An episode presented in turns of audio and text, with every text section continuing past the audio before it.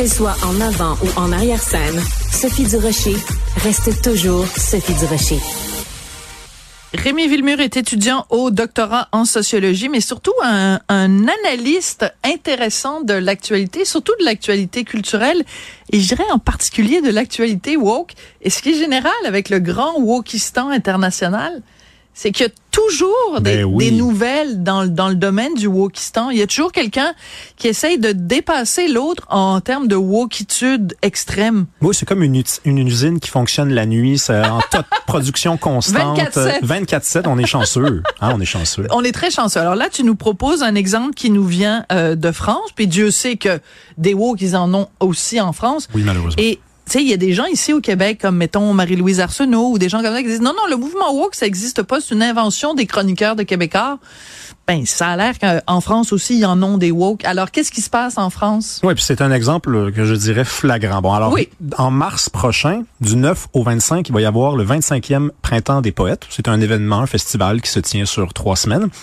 Et bon, pour le 25e, on a voulu euh, frapper le coup de circuit. Donc, on est allé chercher comme parrain de la cérémonie l'écrivain qui fonctionne le plus en France en ce moment, Sylvain Tesson, qui Ben, vient de super sortir un... populaire. Oui, oui, oui. Et on va en parler parce que c'est pas un écrivain politique. C'est ça qui est assez surprenant. Donc, Sylvain Tesson, il, il vient de sortir un livre qui est pas encore disponible ici. Ça s'appelle euh, Avec des fées. Donc, c'est un écrivain de voyage. C'est un digne héritier de Nicolas Bouvier. Hein. C'est des, des romans, euh, pas d'aventure, mais d'exploration, des romans... On, Ben, la Panthère des Neiges, entre Panthère autres. des neiges blancs. On est vraiment dans, toujours dans les, dans les falaises, dans les montagnes. On se promène. C'est un, Avec des faits, c'est ça. Là, il parle des Ouais. paysages de la. Bretagne. Ouais, de, l'Irlande, des paysages Ouais. celtiques. Moi, j'ai lu Tesson, beaucoup, beaucoup, beaucoup. Et Ouais. c'est pas un écrivain politique. Il n'y a pas de pensée politique dans les livres de Tesson. D'ailleurs, on a un ami commun avec qui j'avais une discussion à un moment donné sur qui est le plus grand écrivain français vivant. Et pour moi, c'est Welbeck. Et cet ami-là me disait c'est Tesson. Et je lui disais, je ne sais même pas si c'est un écrivain français. Dans la mesure où ça pourrait être un écrivain japonais traduit en français, il n'y a rien de, de, de, de- de spécifiquement français dans son écriture. D'accord. Alors, donc, il est nommé, on apprend qu'il est parrain, donc, de cette euh, semaine ou ce festival de, de la poésie en France. Et là, il y a des gens qui sont pas contents, mais pas juste un, deux, trois, quatre personnes, 1200 personnes du milieu de l'édition Ouais. qui signent une lettre ouverte pour dire, on veut rien savoir de ce gars-là. Pourquoi ils veulent rien savoir de ce gars-là? Ils sont 1200, pour être, donc 1200 euh, poètes, poétesses, éditeurs, éditrices, écrivaines, écrivains. On voit déjà un peu le- la dynamique. là. L'écriture inclusive est Ouais, très importante. exactement. La lettre est écrite en, dans Libération en, en langage inclusif. là. Et là, ce qu'on reproche, donc on dit c'est une figure de proue réactionnaire de l'extrême droite littéraire. Alors là, c'est formidable. Parce non, mais que, l'extrême droite, moi, tu me dis extrême droite, je pense Louis-Ferdinand Céline, qui était un antisémite notoire. Ça, on peut dire c'est de l'extrême droite. Mais en France, en ce moment, il y a des écrivains d'extrême droite qui, qui sont... Donc, c'est dangereux, faut les mettre en prison. Je veux dire, c'est quoi? C'est grave, là? Eh, déjà, en partant, je, je trouve qu'on on se fonde sur rien parce que je le répète, si vous Oui. lisez Tesson, vous ne retrouverez pas de l'extrême droite. C'est Vous- fou, Vous pareil. ne trouverez pas une pensée d'extrême droite. Il y avait un, un- un penseur qui était euh, en entrevue à- à- en France et qui disait, oui, c'est un penseur d'extrême droite, il parle des, des frontières chrétiennes de l'Europe.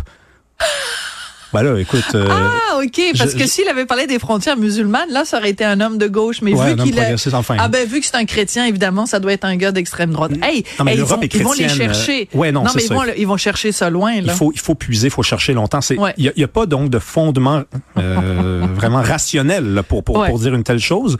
Et en plus de ça, bon, moi, tu vois-tu, je suis pas d'accord sur la question de la littérature. Je pense pas qu'il y a une extrême droite dans la littérature. Il y a peut-être des gens d'extrême droite qui écrivent. Oui, mais mettons, par exemple, quand Louis-Ferdinand Céline écrit euh, euh, Bagatelle pour un massacre, ou qui est un écrit antisémite, où il appelle à la violence, où il se réjouit de la violence envers les Juifs, ben ça, tu peux dire c'est une littérature d'extrême droite quand même.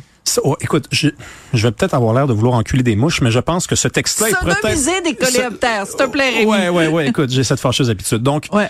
peut-être que cet écrit-là est effectivement d'extrême droite, mais Céline est-il un, un, un, un, un représentant de l'extrême Bon, droite mettons littéraire? Mein Je sais pas. Mein Kampf, c'est un écrit d'extrême Bon, droite. alors là, oui, c'est un texte politique, mais là, je parle vraiment de littérature, de roman, D'accord. de poésie, parce qu'il y est question de poésie, il est Ben question oui. du, du printemps des poètes. Et non, Tesson ne se qualifie pas de cette façon-là. Mais ce que je veux dire, c'est que euh, donc on a la raison pour laquelle on vous en parle, hein, parce qu'on est quand même au Québec et on parle d'un épiphénomène en France. Mais la raison pour laquelle on en parle, c'est que quand il y a 1200 personnes qui signent une tribune dans un grand journal français, c'est quand même un exemple extrême de la culture de l'annulation.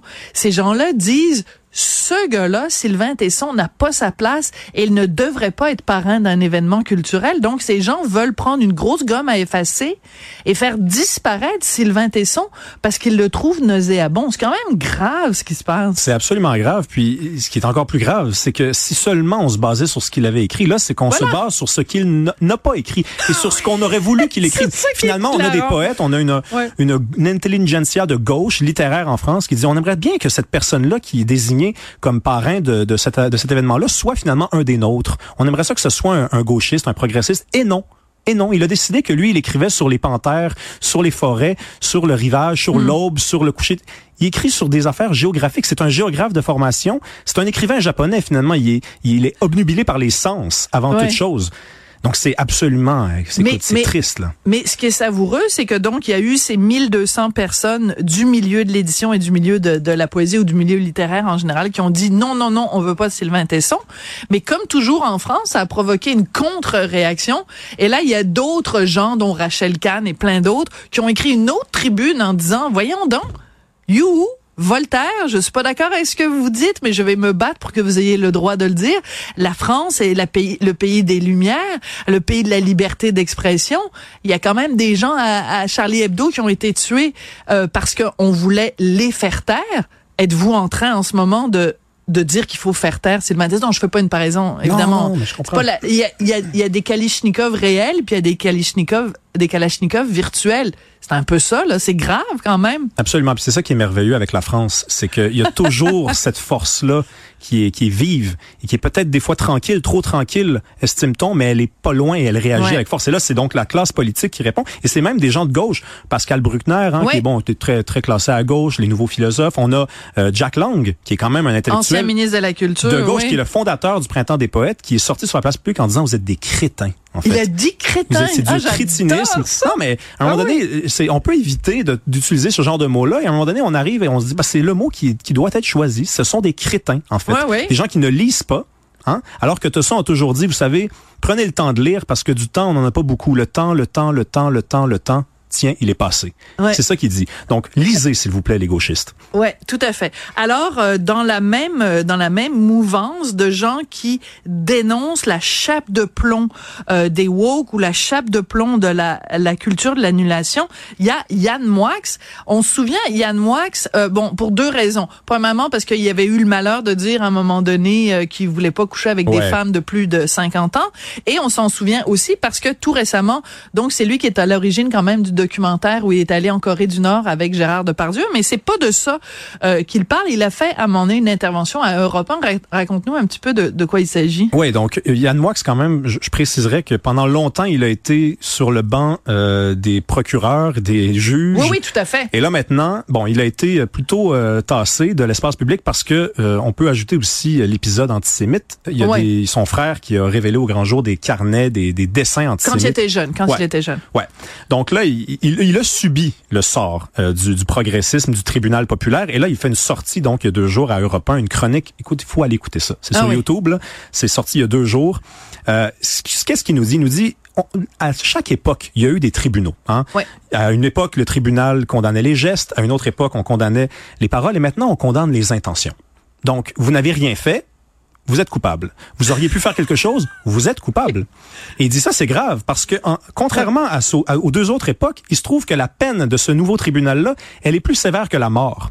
On a aboli la peine de mort, mais il est encore plus souffrant que de mourir, c'est de finalement subir la mort sociale. Demandez à quelqu'un, et faites un souper en fin de semaine, demandez aux gens, vraiment, est-ce que vous préféreriez mourir ou vivre dans l'humiliation totale pour le restant de vos jours, mm. être étiqueté de raciste, de xénophobe, vous faire créer des bêtises quand vous sortez, ne plus avoir le droit de passer à la télévision, d'écrire. De travailler. il y a ben certaines personnes qui vont vous dire, moi, c'est beau, je vais aller me cacher dans le bois. je... Non, mais en réalité, vraiment, la mort sociale mène souvent à la mort physique. C'est ce que nous dit Yann Moix. Et quand elle ne nous mène pas à la mort physique, elle est encore plus insupportable que la mort physique. Mm. Donc ça, c'est absolument terrible. Et il nous dit aussi quoi? Il nous dit, tout le monde s'expose à ça. Ouais si vous êtes en ce moment confortable, si vous vous sentez bien, si vous vous dites bon, moi j'ai rien à me reprocher, ben ça s'en vient mon ami. Ben c'est ça. Ça s'en vient parce que les mœurs changent plus vite que tout le monde et un jour vous serez coupable d'avoir dit quelque chose. On va écouter un extrait de Absolument. sa chronique. OK. les non-binaires, les non-non-binaires, les cisgenrés comme moi, les méga non-genrés, les tri-tétra-genrés, les homos cis trans bigenrés, les cis bi non-tribis disgenrés. Je leur souhaite d'avoir une vie heureuse, d'être bien dans la peau qu'ils, elles, elles veulent. Puisqu'à titre personnel, méprisant le sacro-saint respect qui nous use, je vais plus loin en leur disant je m'en fous. Je ne suis pas ambiphobe, je suis ambifoutiste. Je n'en ai rien à transfoutre, rien à s'y se battre. Ouais, donc là, Moi, j'adore ça parce que, non, mais écoute, c'est savoureux. c'est très bien écrit. C'est très Parce bien que, écrit. en fait, ce qu'il dit, c'est, euh, vous, vous pouvez être non-binaire, vous pouvez faire ce que vous voulez. Je m'en fous. Je m'en fous, mais toute la société est constamment en train de me demander de me positionner là-dessus. Puis même si je dis quelque chose, vous allez me dire que je vous ai mégenré, que je vous ai... C'est, il, il parle d'une position qui est devenue insupportable, intenable. Oui, c'est insoutenable. Donc, il nous dit deux choses. Il nous dit, premièrement, faire société, c'est pas faire individualité. Faire société, c'est trouver des points communs entre nous, des, des, des troncs, quelque chose qui nous relie ensemble. Alors que là, les gens se définissent toujours grâce à des couches supplémentaires d'individualité, on, on- des nouvelles coulisses, on découvre à l'intérieur. Donc, je suis, non, je suis pas juste noir, je suis nain, je suis queer et j'ai du sang autochtone. Je- mon combat n'est pas celui des noirs. Ça devient compliqué un peu, quand même, beaucoup. Et finalement, ce qu'il nous dit aussi, c'est il faut s'en foutre. Voilà. C'est ça la révolte. C'est Ouais. ça, hein, la, la, la leçon de, de Camus aussi, c'est on s'en fout. À un moment Ouais. donné, on met notre poing à terre puis on dit on peut pas continuer. On s'en fout, on s'en transfout. On s'en transfou, j'adore, c'est vraiment extrêmement bien dit. Donc, euh, ben, c'est intéressant toujours de euh, de voir les débats intellectuels qu'il y a en France, parce qu'on peut euh, faire évidemment un parallèle avec ici et euh, se dire deux choses. Premièrement, euh, en France, ils savent débattre. Oui. Il faudrait peut-être que nous euh, on apprenne. Et euh, aussi l'autre chose euh, qu'on apprend, c'est que euh, ben euh, des débats qui ont lieu en France à un moment donné vont, tu sais, des, des questions que- que- qu'il y a en France vont finir par arriver ici à un moment donné. Donc euh, ce n'est qu'une qu'une question de semaines ou de mois peut-être pour qu'on se fasse accuser justement de- d'avoir manqué de respect patiente, à quelqu'un qui est qui est non binaire. C'est ça, ça va arriver. À un moment donné, c'est juste comme euh, le jeu de la bouteille. À un moment donné, la bouteille va s'arrêter devant nous et c'est là qu'on va trinquer. Merci beaucoup, Rémi Villemur. Merci Sophie. Merci.